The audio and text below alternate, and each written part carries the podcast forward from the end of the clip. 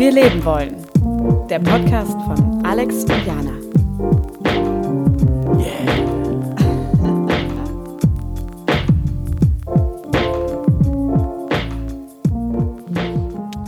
Und da geht es auch schon wieder los. Uhu, hallo und herzlich willkommen zu einer neuen Folge, wie wir leben wollen. Yeah, wir haben es geschafft. Jana hat es geschafft vor allen Dingen. Oh, zurück aus Israel. Das wirklich eingeflogen, spitz auf Knopf. Das ist die liveste Folge ever. Voll. Bisher. Ja, vor allem tatsächlich eingenommen, äh, eingeflogen, trotz zweier internationaler Streiks, was ich am allergeilsten finde. Es ist so, so Gott und die gesamte Weltpolitik wollte nicht, dass du aus Israel wiederkommst. Naja, die wollten zumindest, dass es ein Abenteuer wird. Ja, ja. Alle wollten, es wird ein Abenteuer. Jetzt bin ich hier. Trotz allem, aller Widrigkeiten. Ja, Das. Geile an der ganzen Situation ist, in Deutschland wurde angekündigt, ah Leute, wir streiken wahrscheinlich, wahrscheinlich. Und dann war es über den gesamten Urlaub, ja, wahrscheinlich ist der Abflugtag, das wird nicht der Abflugtag werden, weil ganz Deutschland wird wahrscheinlich streiken. Es kommt raus, alles streikt außer Berlin. Man kommt nach Berlin, wir sind am Flughafen, wir sind eingecheckt, der Flug soll in einer halben Stunde gehen. Und dann sagen die Israelis, nee, also das mit der Politik, wir streiken jetzt. und dann streiken einfach das ganze Land. Von 0 auf 100, innerhalb von nix streikt zumindest der gesamte Flughafen erstmal, Ne, ohne Ankündigung. das hat mir schon sehr gefallen. ne. Ich fand es aber von außen sehr cool zu beobachten. So von außen so, okay, in Deutschland wird gestreikt, alles wird bestreikt, alles außer Berlin. Es ist doch so, warum ist Berlin der einzige Flughafen, der so, nein, wir arbeiten jetzt. Alle sagen immer, wir, wir Berliner sind zu faul und es hat zu lange gedauert, bis der Flughafen fertig ist. Aber wenn alle anderen streiken, nee, dann arbeiten wir. Das ist, das ist schon ein total Gegenteiltag, aber okay, es ist der eine Flughafen, der nicht Eine bestreikt Insel wird. der, der, der, des Paradies, die paradiesische Insel war es. Genau. Nee, und dann äh, ist es schon so, okay, dann schaffst du es herzukommen. Dann kaum seid ihr am Flughafen. Jetzt so, ah ja, jetzt auch noch Streik in Israel. So. Naja, aber jetzt bin ich wieder da und äh, Alex, ich möchte dich fragen, bist du bereit für ein Gespräch mit Gott? Emma. Das war, was ich mich in Israel gefragt habe und auch viel gefragt wurde. Wirklich, das ist ja Wahnsinn, wo da Gott und Jesus und die Welt unterwegs ist. Oh, das war ein ganz schön beklemmendes Gefühl, manchmal mit Gott unterwegs zu sein. Ey. Na gut, man kann jetzt, also Israel ist wirklich umstritten. Und ich war da wegen eines äh, Austauschprogramms ja, über mein Stipendium. Ich bin Stipendiatin, habe ich dann einen Zuschuss bekommen und das war eine organisierte Reise, eine Bildungsreise, volles Programm, komplett. Also man wurde auch sehr, sehr viel gebildet. Ich habe sehr wenig geschlafen. Und äh, dann ist aber Israel auch noch eine Gegend in der Welt, in der einfach unglaublich viele christliche Sachen und andere göttlichen Sachen, also von allen Weltregionen hat was zu sagen, passiert ist. Es war ein bisschen überfordernd. Wenn du mir jetzt sagst, so mit Gott unterwegs sein und schon mit Gott reden, ist so, als jemand, der zehn Jahre in Berlin, ist, in Berlin lebt, ist so. ist meine erste Assoziation ist so, okay, Leute haben Drogen genommen. Und aber nee, also Die. Leute haben zu wenig Drogen genommen, Hm. glaube ich. Ja, ich war noch nie so konfrontiert wieder mit Religion. Wenn man hier lebt in Deutschland, sind Leute gläubig oder nicht, aber es ist ein bisschen egal. Du kannst sie machen, kannst sie lassen, alles gut.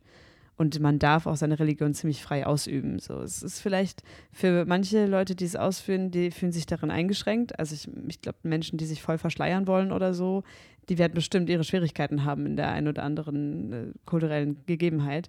Aber man darf es zumindest mal per Gesetz. Ne? Okay, Kopftuch bei Lärmsausübung ist äh, ein Streitthema. Nur, äh, also genau, es, äh, das ist vielleicht auch eine christliche Sicht darauf, zu sagen, aber man darf es voll ausüben. Ähm, Menschen fühlen sich wahrscheinlich unwohl manchmal in der Ausübung ihrer Religion, aber sie dürfen alles machen. Und in Israel war es das erste Mal, dass ich beobachtet habe, dass da Leute auch sehr extrem ihre Religion ausgeübt haben. Und es auch, es ist ein jüdischer Staat. Hier wird auch viel Judentum gelebt. Es war auf jeden Fall, es war auf jeden Fall verrückt, zumindest das mal mitzuerleben. Und dann noch für ich, ich bin christlich geprägt, ich bin auch getauft, bin katholisch irgendwie, halbwegs aufgewachsen, naja, so wie man halt, wisst ihr, katholisch aufwächst, irgendwann Kommunion. Das, ich habe mich damit jetzt noch nie so identifiziert, aber auf einmal wurde ich damit wieder konfrontiert. Was bist du denn überhaupt? Das war so die dritte Frage im Gespräch. Das war irgendwie komisch. Das ist so funny. Ich, ich ziehe jetzt wieder eine Berlin-Parallele, aber mir ist halt irgendwann aufgefallen, dass jedes Mal, wenn Leute so aus Hannover oder so mich besuchen gekommen sind in Berlin, Mhm. hat es die immer so mega geschockt, dass man sehr schnell in einer Unterhaltung gefragt wird, was man von der, wo man herkommt, so von, von der Nationalität her. Halt, weil es in real Deutschland ist ja seltsam, so jemandem einfach so schnell Informationen unhöflich freizugeben. ist, oder was genau. meinst du? Ah, Wogegen ja, in ja. Berlin, wenn man auf Englisch unterwegs ist, ist es halt ultra wichtige Information, mit wem man gerade gegenüber ist. So, weil es ja beim Beispiel Israel und Palästina, was ja mega leicht sein kann, dass man auf einmal was Falsches sagt, was man Ja. jetzt nicht unbedingt sagen würde, wenn jemand aus einem anderen kulturellen Kreis da wäre. So. Voll. Auf Englisch ist es natürlich eh nochmal was anderes. Ja, ich war, ich war in der ersten Zeit halt nur, nur im englischsprachigen Berlin unterwegs. Die letzten Jahre. Ja, weil in, in der internationalen Welt ist es ja auch ein Interesse. Hey, sind wir vielleicht irgendwie aus einem ähnlichen Kulturkreis Ja. oder nicht ähnlich? Man sieht es den Leuten nicht an, man kann denen nur vor den Kopf gucken. Ja, und also genau das, dass man nicht nur Interesse, sondern auch, das muss ja irgendwie funktionieren. Also und wissen, wie, auf welcher Ebene unterhalten wir uns jetzt gerade. Ja, voll. Ja, ich meine, also im Urlaub sein ist immer cool und unterwegs sein ist auch wirklich immer irgendwie bereichernd. Und ich muss sagen, ich hatte echt nicht so viel Ahnung vom ähm, Nahen Osten oder den Konflikten dort. So, das war auch eine Motivation, mich auf so eine Reise zu begeben. Und dann ist es irgendwie jetzt im Nachhinein ein bisschen gruselig, dass man auf einer Reise durch Israel war, weil Israel durch die anderen Länder schon sehr ausgegrenzt ist und als Unruhestifter oft auch gesehen wird und auch aus einer deutschen Perspektive es sehr, sehr schwierig ist. Man hat eine Vergangenheit mit Israel. Man möchte, dass es da irgendwie einen Ort gibt, wo Juden und Jüdinnen ihren Zufluchtsort haben. Und dann aber gerade gibt es eine Situation, in der die Demokratie in dem Land abgeschafft wird. Also es ist einfach äh, unglaublich, äh, eine unglaublich belebte Zeit dann auch noch da gewesen, äh, also zudem gewesen, um da gewesen zu sein. Ähm, ja, also ich bin auf jeden Fall jetzt neugieriger und äh, bin auf jeden Fall neugierig, jetzt diese ganzen Konflikte, so woher kommt wer, äh, wer gegen wen, besser nachzuvollziehen und auch Menschen besser schützen zu können, also irgendwie das Menschenrecht auch durchsetzen zu können. Das ist ja scheiße, wenn Leute irgendwie unterdrückt oder umgebracht werden. Oh, um Gottes Willen, ey. Ha, Mhm. Da sind wir wieder beim Thema, um Gottes Willen, ey. Äh, das, das verwirrt mich eigentlich gerade eher. Aber ich habe mir selber zugestanden, hey, wart mal jetzt fünf Monate ab, wie sich das nach der Reise anfühlt, wie dann alles gewirkt ist und äh, ob, ob ich dann mehr verstanden habe. Mhm. Weil Das ist ja so komplex, die Lage da. Das kann ja niemand verstehen. Ja. Und eine Situation aber in Israel war super spannend. Und Mhm. die möchte ich dir erzählen. Und zwar waren wir am allerletzten Abend gemeinsam im Gottesdienst. So, und jetzt mal christlich, evangelisch, aber auch ein bisschen äh, abgespaced evangelisch. Also Mhm. war jetzt nicht so streamline, sondern war schon, die waren schon sehr holy, holy. Die haben schon sehr, sehr viel Praise the Lord gemacht. Mhm. Internationaler Gottesdienst, da waren wir drin. Das Und- ist wahrscheinlich einfach intensiver, weil es in Israel ist, wo halt Jesus unterwegs war. Unglaublich, Weil äh, Jesus- wirklich kein, kein Scherz. Also ich weiß nicht, was ich gerade glaube. Ich weiß nicht, wo ich da gerade stehe. Ich bin total unschlüssig und war da und es hat sich auf jeden Fall intensiv angefühlt. Also kann man jetzt nicht sagen. Also auch wenn man jetzt nicht, ich würde mich eher, glaube ich, gerade als nichtgläubig einstufen. Das ist die Frage, die ich mich stelle. Ähm, Und dann dort gewesen zu sein, das war auf jeden Fall anders wild. Also ähm, die, die haben das auf jeden Fall geschafft, da irgendwas im Raum zu erschaffen, was vorher nicht da war. Das will ich mal direkt sagen. Nee, genau, diese Situation in diesem Gottesdienst war eine Gemeinde, die sich sehr eingeschlossen fühlt von der Umwelt, weil alle Länder drumherum auch irgendwie ein bisschen dagegen sind. Jerusalem, für die Menschen, die es nicht so gut wissen, äh, ist eingebettet in das Gebiet Palästina, der Westbank, ist also auch umschlossen davon und ist ohnehin total zwischen den Feldern von allen Weltreligionen, weil alle da ihre Holy Sites haben. Und da sitzt du und dann machst du einen Gottesdienst für die Christenheit. Okay. Und es wurde dann das, äh, also es wurden dann politische Sachen gesagt, denen ich nicht zustimme. Also es wurden Sachen gesagt, die mir nicht gefallen haben und die mir auch wehgetan haben, das zu hören von der Christenheit, die ich als sehr friedfertig einstufe, die Frieden predigen und für Frieden in der Welt sind. Und dann wurden politische Sachen gesagt, die mir widerfallen sind. Also Palästina wurde als der Feind ganz klar deklariert, wurde aber nicht mit Namen benannt, sondern es war so The Elephant in the Room. Mhm. Und danach wurde das Vaterunser gebetet. Und Mhm. das ist der Punkt, wo ich mit dir hin möchte. Weil ich bin nur christlich, ich mache das in Anführungsstrichen groß geworden, aber habe danach nie großartig praktiziert. aber ich war auf einem katholischen Kindergarten, äh, ja, weiterführen, wie nennt man das so, Hort, ne? das war alles sehr katholisch und das Vaterunser war sehr zentral. Man hat es einfach immer gebetet, mhm. zu jeder Jubeljahr und Tageszeit. Einfach so, immer wieder. Und dann wurde das in diesen Kontext gesetzt, den ich sehr abstoßend fand. Und da habe ich gemerkt, da wurde mir was genommen. Also ich habe so richtig das Gefühl gehabt, nee, also so, so nicht. Ja. Also nicht für eure, eure Zwecke hier. Und das, ihr habt mir das gerade genommen, ihr habt mir das gerade geraubt, so hat es sich angefühlt. Und dann dachte ich, hey, bin ich doch gläubig? Ist das, ist das jetzt, hä? Ich habe das nicht verstanden und seitdem bin ich total verwirrt. Das erste Gefühl, was ich da hatte, war, ich bin wütend auf die Leute, die für ihre politischen Zwecke, in dem Fall, also das Vaterunser quasi missbrauchen. so hat sich angefühlt. Und dann war ich aber auch verwirrt und dachte, hä, eigentlich sollte dich das doch gar nicht kümmern.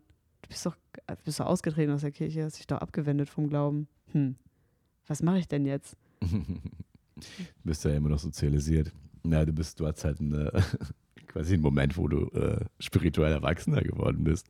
Ich meine, das eine, glaubst du? Das, ja. Ähm, das eine ist, äh, du hast halt Christentum so wahrgenommen, als wäre es friedfertig für den Frieden. Nee, nee, nee, deswegen bin ich auch ausgetreten. Also, äh, weil, also das ist das, was ich nämlich erwarten würde von der Religion. Ja. So möchte ich es mal stellen, ja, ja. Ja, genau. Wogegen so, ich habe auch irgendwann den Moment gehabt, dass ich gemerkt habe, so, okay, durch die Medien und alles wird so äh, die muslimische Welt als irgendwie ultra aggressiv dargestellt, so mit ha, hier Terrorismus mhm. und da ist immer Krieg und so, aber wenn man es genauer betrachtet, so die Kreuzzüge und einfach alle Kriege dort sind alle christlich. So, das ist, die, die wurden alle von Christen angefangen, werden alle von Christen geführt. Die Christen sind immer die Aggressoren. Das weiß das ich gar nicht, ob ich das jetzt unterschreiben könnte, aber das ist dein Eindruck zumindest gerade oder so.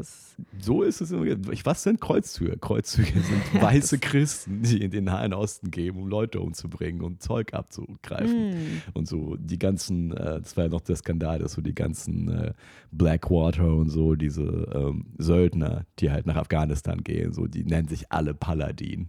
Also als äh, Codewort sozusagen. Einfach nur, weil es immer noch der gleiche Scheiß ist. Es sind immer noch weiße Christen, die in den Nahen Osten gehen und dort alles rauben. Was so. heißt Paladin dann? Das Paladin ist einfach nur ein christlicher Ritter. Ah, okay. Ja, genau. Okay. Wo ich mit dem Konflikt nämlich gemerkt habe, ist, also ich habe auch viel auf der Reise mit Leuten gesprochen, die sehr gläubig sind und ich schätze das sehr. Also ich finde das sehr beeindruckend, wenn man so einen Kontakt zu seiner, zu einer spirituellen Welt hat dass man darin auch eine Sicherheit findet, eine Zuversicht findet. Das sind alles Werte, die ich sehr oder Gefühle, die ich sehr bewundere. Mhm. Weißt du? Also so, das, das finde ich sehr erstrebenswert oder auch schön. Und alle sagen, naja, beruf dich halt auf die Heilige Schrift, die da ist. Also dann äh, die Juden sagen, äh, beruf dich auf die Tora, ne, und so weiter. Also, und dann lies es doch nach, nach dem Motto. Und in diesem Gottesdienst wurde, wurde auch viel Bibel gelesen. Und es wurde dann, und man kann das natürlich interpretieren. Und ich hatte in diesem Moment, wo Sachen gesagt wurden, die mir wirklich widerstreben, ähm, hatte ich das Gefühl, ja, aber ihr, also so steht es nicht da. Ja. Also wenn ihr das jetzt mal wirklich wörtlich nimmt, dann nee. Dann könnt ihr die jetzt aber nicht als Feind äh, deklassieren. So. Mhm. Und äh, so, dass man nebenher sagen, ja, wir beten jetzt auch für die. wir müssen. So. Aber das war so, äh, nachdem irgendwie wirklich für alle möglichen gebetet wurde, für alle möglichen, für irgendjemand, der dann noch, also für alle Volksgruppen, für, du kannst es dir nicht ausmalen, ja, und dann noch für die Mütter und dann, wir haben noch zwei Leute aus der Gemeinde Krebs, für die beten wir jetzt auch und ach, wir haben dann noch drüben noch Feinde und der müssen wir jetzt auch. Und jetzt Ne? Peter genau, jetzt, hat noch Geburtstag, ist nochmal da. Jetzt, hi, ja, jetzt sind wir wieder drüber und hey, und jetzt nochmal Holy, Holy Glory und dann genau und Amen. Das war so verwirrend. Mhm. Ähm, ja, dass ich dann ähm, mir auch dachte, hm, also aber vielleicht kann ich so weit mitgehen und sagen, okay, es gibt die Bibel und dann interpretieren wir jetzt die Bibel, aber wie es tatsächlich dann praktiziert interpretiert wird, da kann ich schon wieder nicht zustimmen. Und das finde ich dann schon wieder. Das ist ja das Geile an einer Interpretation. Ab einer Interpretation kann ja alles, alles bedeuten, weil du ja die Hälfte der Interpretation bist. Mitbringst, der quasi. Leser. Ja, ja. Es ist, äh, es, ist, fast wie so Quantenphysik, weißt du? Wenn man den Beobachter dazu nimmt, dann verändert sich das gesamte Gebilde. Ja, aber die nächste Stufe, die ich darin habe, mhm. ist einerseits, okay, es gibt dieses äh, Christentum, ich bin offensichtlich damit sozialisiert, viele meiner Freunde viele Leute, die ich kenne. Man wendet sich dem ab, geht nach Berlin, lebt sein Leben, blablabla, und dann passiert was Komisches in den Leuten. Alle fangen an, sich eine Spiritualität zu suchen. Mhm. Also es gibt ja ein Bedürfnis offensichtlich danach, nach Ja. Einkehr, nach Verbindung mit einem selber, nach Verbindung mit etwas Größerem, nach einer Entität. Das geht ja nicht weg bei vielen, nur weil sie aus der Kirche ausgetreten sind. Ja. Und ich weiß nicht, ob ich das besser finde, weil das ist ein Einfallstor für auch sehr viel Unsinn. Also nicht alles, was dann sich selbst gewählt wird, Ja. im Sinne von selbst gesucht. Ja, also ich möchte niemandem den Glauben absprechen. Wie gesagt, ich finde das sehr bewundernswert und auch erstrebenswert. Jetzt findet aber so eine komische andere Säkularisierung statt. Alle machen jetzt ihren eigenen Quatsch. Und das finde ich, also, finde ich auch gruselig. Ja, aber ich weiß nicht, ist es, ist es so gruselig? Ich meine, letztendlich, eine Religion ist ja äh, ein Tool, um eine Gemeinschaft zu organisieren, bestenfalls, Mhm. und zu kontrollieren, schlimmstenfalls. So. Ich glaube, das ist auch das, was du da gesehen hast, dass, dass, dass sich Politik und Religion halt sehr überschneiden, wenn man es will. So, man tritt ja Mhm. meistens eher aus politischen Gründen aus einer Kirche aus, aus als aus spirituellen. So, ich kenne auch, äh, also in meinem Freundeskreis gibt es auch das Gegenteil, dass Leute immer noch in der Kirche sind, obwohl die null gläubig sind. Die sagen so, ja, aber das, was die für die Gemeinschaft tun in meinem Ort oder so, das macht dann doch Sinn für mich irgendwie. Und deswegen supporte ich die Kirche, wenn die genug macht für die Gemeinschaft. Also in Berlin braucht halt keine Kirche, um was für die Gemeinschaft zu tun, weil es hier halt alle möglichen Sachen gibt, wie Kunst oder andere Kulturangebote, so die auch eine Gemeinschaft bilden und äh, eine Community erschaffen und so ein Kram. Aber ich habe auch Freunde, die in meinem Alter sind und auch sehr aktiv in ihrer Gemeinde und in Berlin leben. Also das finde ich, muss ich gar nicht unbedingt ausschließen. Das Lustige ist an der Geschichte übrigens, ich wohne in einer Kirche ja. und ich kann mir die Miete also nur leisten, weil es hier eine Gemeinde gibt, die dieses Haus instand hält und dadurch einen deutlich günstigeren Kurs in der Miete hat als Mhm. andere. Also äh, ich sollte hier wirklich nicht zu laut irgendwie gegen irgendwas äh, sprechen. Ja. der, der Friede sei mit euch. Genau. Und ich meine, gruselig wird es ja nur, also die, die äh, eigene Freiheit, sagt man, hört auf dort auf, wo sie die Freiheit von jemand anderem bee be beeinschränkt, Mhm. ähm, oder beeinträchtigt. Und gruselig werden diese anderen Spiritualitäten, nur wenn sie auf einen anfangen überzugreifen. So, da wird es halt, da wird's halt unangenehm. Solange es, solange es jeder für sich selber macht, ist ja, kann es ja eigentlich kein Problem geben.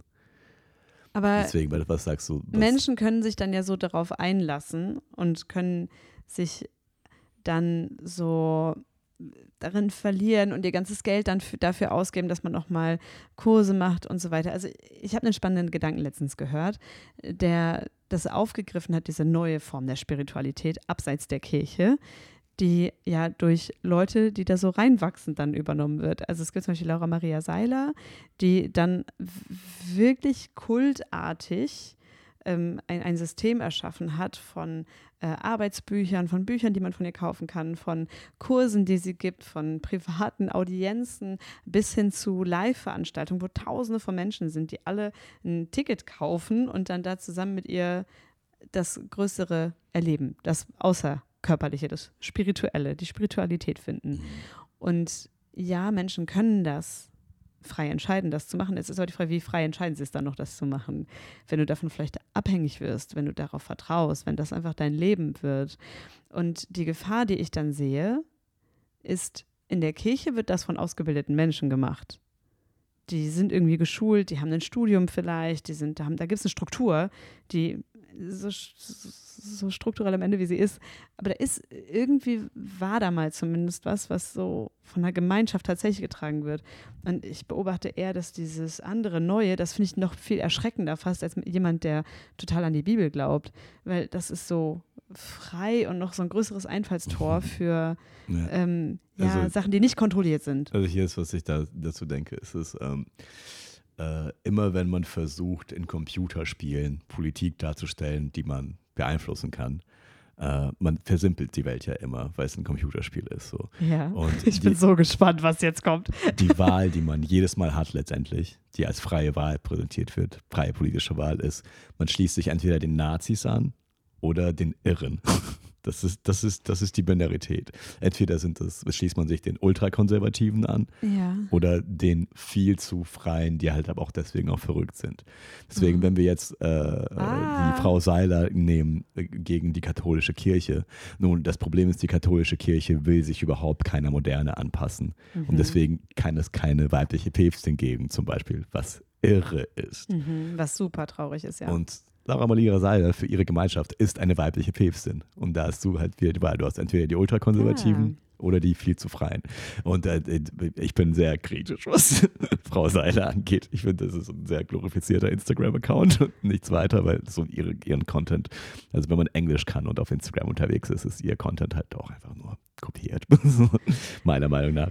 Aber hey, es ist so, das, das passiert halt jetzt so im Moment. So, so, es werden spirituelle Influencer groß. ja, total. Die ja. kriegen wirkliche Follower. Also da wird das Wort ja mal wieder wörtlich zu, genommen. Also Ja. da sind Leute, die folgen einfach. Ja. Was ich aber wirklich auch eine Und sehr... ich, ich folge auch welchen. Ich, ich, bin, ich unterstütze ein Instagram, äh, also ein, ein, ein Podcast. Da bin ich, glaube ich, einer von so zwölf Supportern oder so und ich höre den. Das ist ein spiritueller Podcast. Ich ihn großartig. Weil hier ist auch, ähm, es ist vielleicht auch was Interessantes, hat letztens äh, Fabi Rommel gesagt. So er hat mir eine Netflix-Doku empfohlen.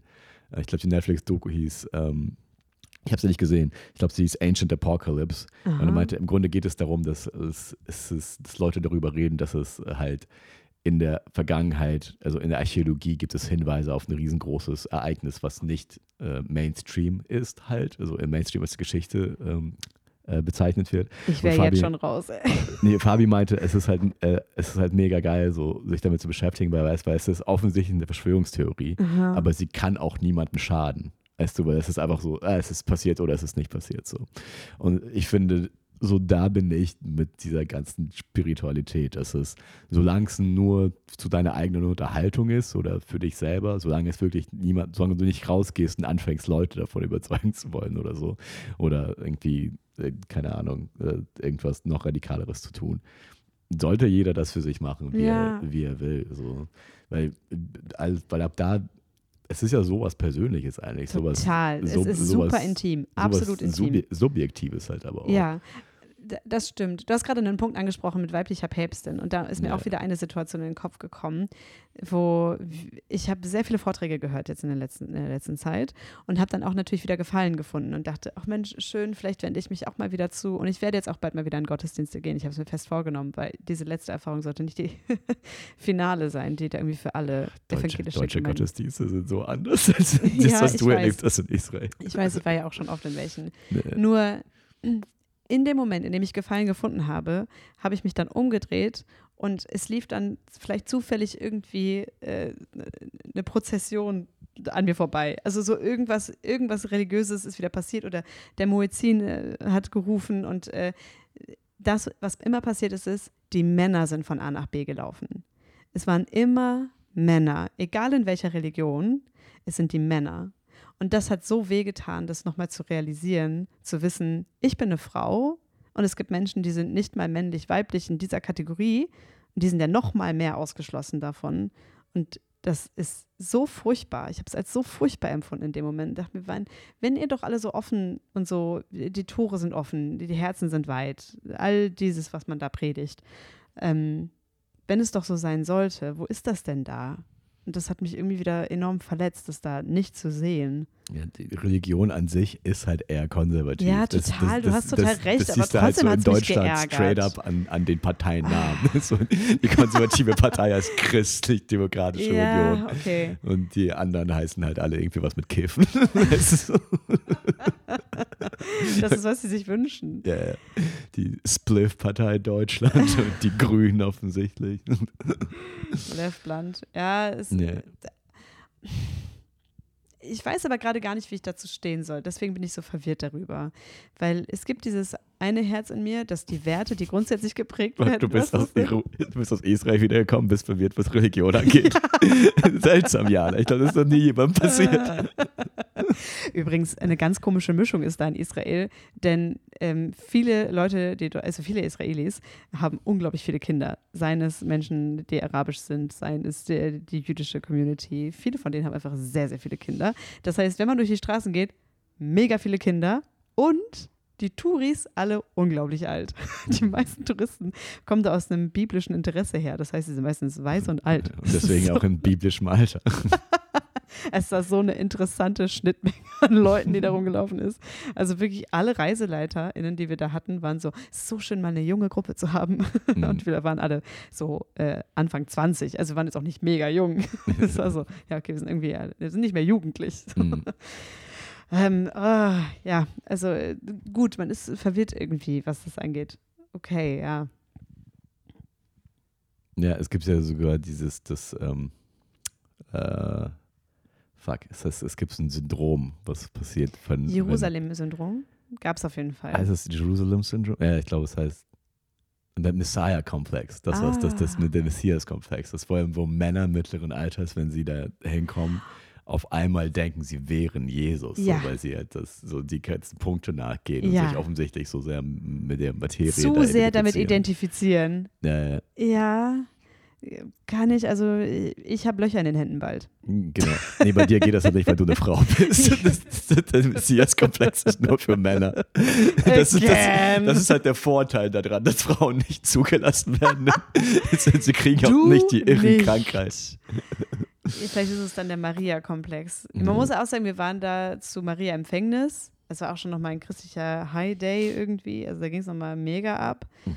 Aber also ich möchte auch wirklich nicht falsch verstanden werden, dass ich irgendwem den Glauben absprechen möchte oder die, pra die Ausführung. Also das ist wirklich, sollte geschützt werden und sollte gemacht werden. Mhm. Bitte, bitte, bitte glaubt, was immer ihr wollt.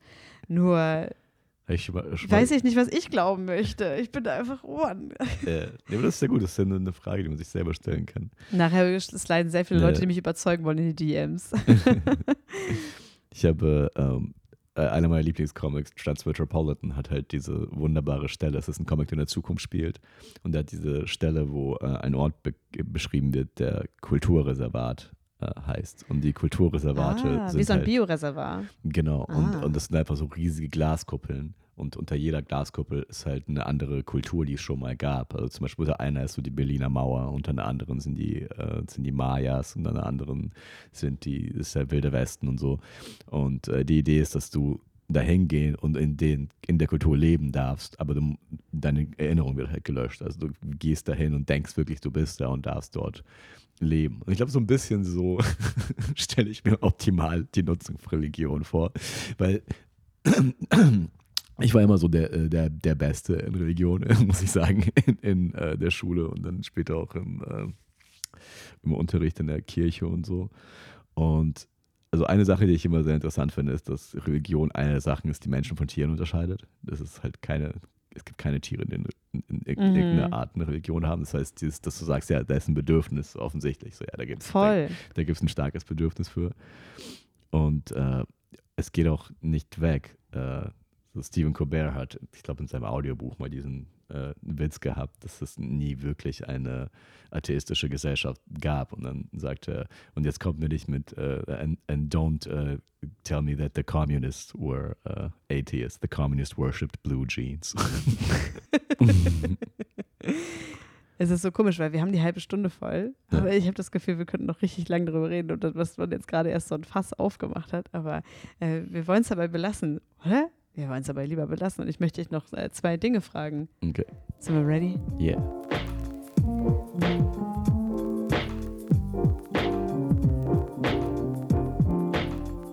Okay, Alex.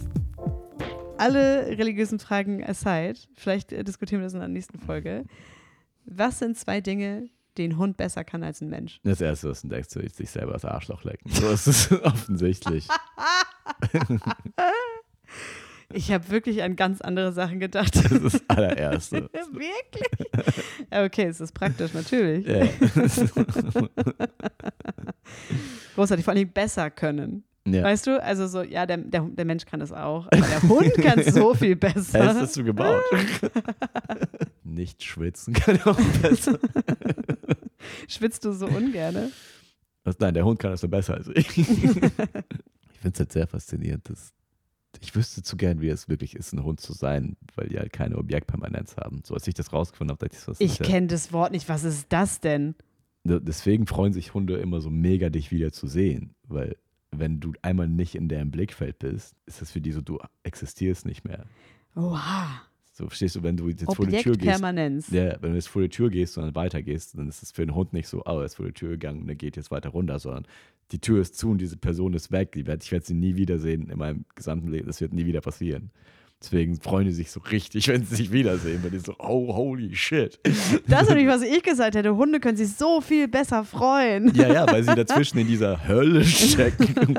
So stell dir vor, du, ja, du liebst eine Person und jeden Tag ist sie für immer aus deinem Leben verschwunden. Wow. Und dann kommt sie wieder. Natürlich freust du dich dann mega, weil du ja diesen emotionalen Rollercoaster einfach die ganze Zeit durchmachen musst. Okay, äh, finde ich gut. Objektpermanenz. Ja, ich finde, Hunde können sich auf jeden Fall deutlich besser freuen. Mhm. Und sie können auch deutlich besser rennen. Ja. Können, und, weil die sehen auch aus, ob die sich freuen beim Rennen. Das ist Ja. toll. Mit Rennen und Springen sieht bei Hunden auf jeden Fall deutlich besser. Boah, als ich wohne echt an, einem, an der Hundewiese und für mich ist das ein äh, Freiluft-Terrarium. Ja. ist bestimmt genau die falsche Definition. Es ist so hammer, manchmal stelle ich mich einfach davor äh, an mein Fenster, mache so die Hände verschränkt hinter den Rücken, als wäre ich 60 plus und schaue. und denke mir, lasset die Spiele beginnen. Und dann frage ich mich, ja, wer ist ein braver Junge? Wer ist ein braver Junge? Das ist der billigste Hund, den man sich haben, äh, holen kann. Manchmal rufe ich Hubi und dann guckt mal einer. Ja, korrekt. Ihr Lieben, das war, wie wir leben wollen für diese Woche. Wir hoffen, ihr hattet auch eine leichte spirituelle Erfahrung oder seid Gott ein bisschen fremder geworden. So wie ich. Weiß ich nicht. ich habe das Vater unser erstmal wieder zurückgeholt von der Messe. Habe es dreimal selber gebetet, nur so, jetzt ist wieder gut. Jetzt ist wieder meins. So hast du ein neues Wort reingebaut, einfach damit es wirklich deins ist. Freude. Nein, Hund. Hubi. Ich habe Unser, Hubi. unser täglichen Hund gib uns heute Ja, genau. im Himmel, wir, so wir Erden, Hubi. Fass! Schaltet wieder ein nächste Woche. Wir freuen uns sehr. Unterstützt uns mit einem Abonnement, einer Bewertung. Beides auf Plattform eurer Wahl. Und natürlich Steady. Das ist dein Part, Alex. Du darfst. Also ja, geht auf Steady. Äh, wir müssen noch bald mal eine zweite Steady-Folge hochladen. Es gibt schon eine Uh. Steady-Folge, die heißt Umarmen ein Wind- Windrad und sie ist sehr lustig. Sie ist ein, äh, und in, in Deutschland heißt es Findrad, weil man muss die erstmal finden. Es gibt so wenige. Ja, genau. Und es wurde von Finn gebaut. Deswegen Finn Draht. Und, und wir finden das auch gut. Finn, und ihr könnt sie finden auf steady.com slash wie wir leben wollen mit Minusen dazwischen. Wir freuen uns und äh, bis ganz bald. Lasst es euch gut gehen. Ciao. Ciao.